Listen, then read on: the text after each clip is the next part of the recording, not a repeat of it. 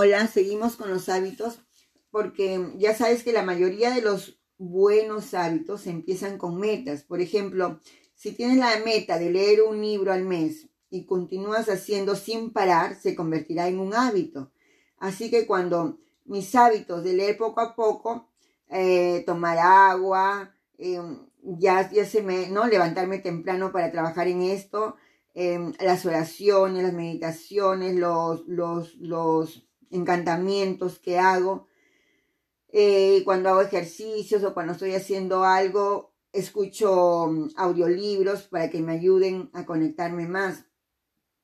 Entonces, en dejar un mal hábito, también debes de tener una meta de hacerlo. Aquí y ahora, me comprometo a dejar de comer chocolates, porque yo era capaz de comerme hasta una caja de chocolates o, o helados y entonces me comprometí, ya no soy una persona que come una caja de chocolates ni helados, sin, sin, sin prolongar esa meta y la haces, lo dijiste, ya, dejaste un mal hábito, puedes controlar tus hábitos, pero solo si tú quieres, porque es una decisión.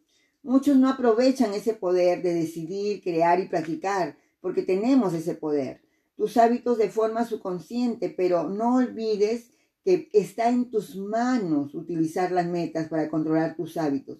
Es una de las cosas más importantes que puedes aprender, porque este es el otro elemento de la fórmula. Tus hábitos, tus hábitos, perdón, están determinando si cumples tus metas y en el tiempo que te tomará hacerlo. Por ejemplo, si tú quieres perder 15 kilos de peso, ¿no? Tu ejercicio diario y tus hábitos determinarán si cumples esa meta o no. El tiempo que te tomará lograrlo, punto.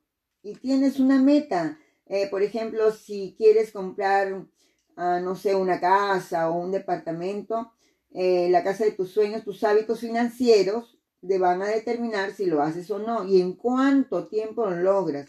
Si tu meta es construir una relación amorosa genial, tus hábitos de conexión y comunicación y la forma como tratas a tu pareja, como la ves, y tú, y, y, piensan ambos, ¿no? Y hablan el uno con el otro, determinarán el éxito de esa meta y el tiempo que tomará lograrla. Entonces, las metas controlan tus hábitos y los hábitos controlan las metas.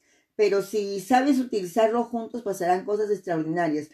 Em, el principio de, de Sinesia Hábito dice que cuando optimizas conectarte eh, con tus metas, hábitos y lo, y, lo, y lo diriges hacia un objetivo común, como tu visión de vida, tienes la combinación más poderosa de comportamiento humano, intencional y habitual, repetitivo y con propósito. Eso te lleva a nada menos que un avance continuo en tu vida.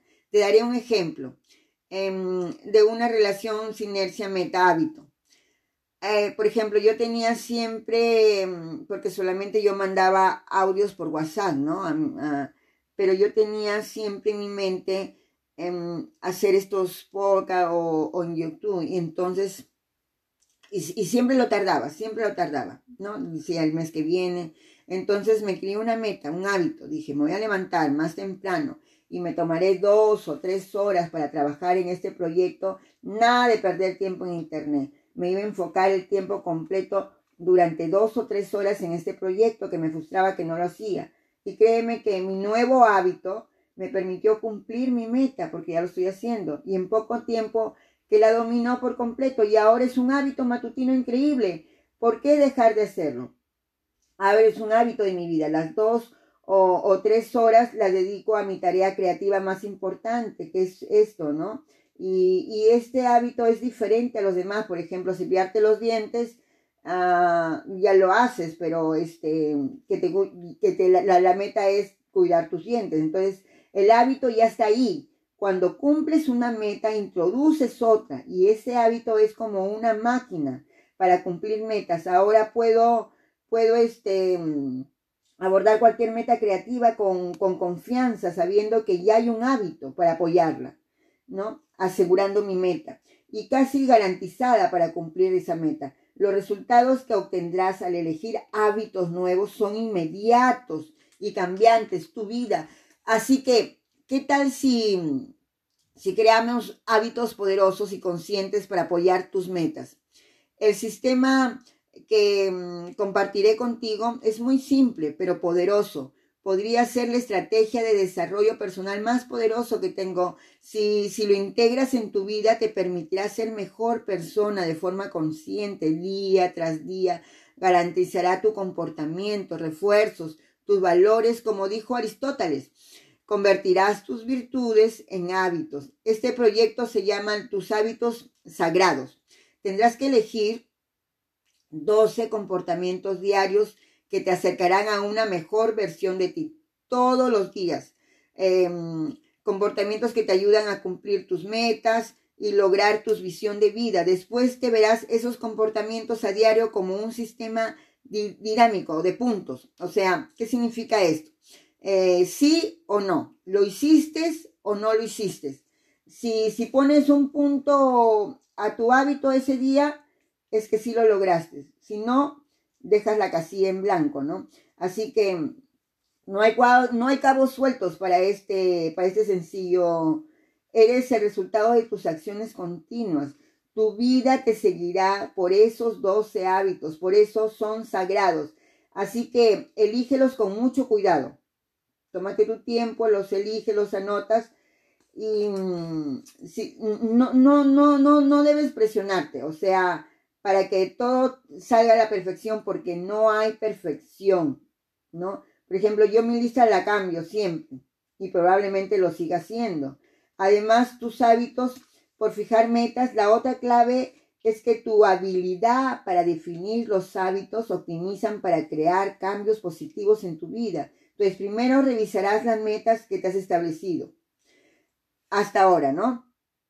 Entonces, observa tus metas fundamentales y pregúntate, ¿qué hábitos, si los implemento de verdad, garantizarán el cumplimiento de mi meta? ¿Qué hábito, si lo implemento de verdad, garantizarán el cumplimiento de mis metas?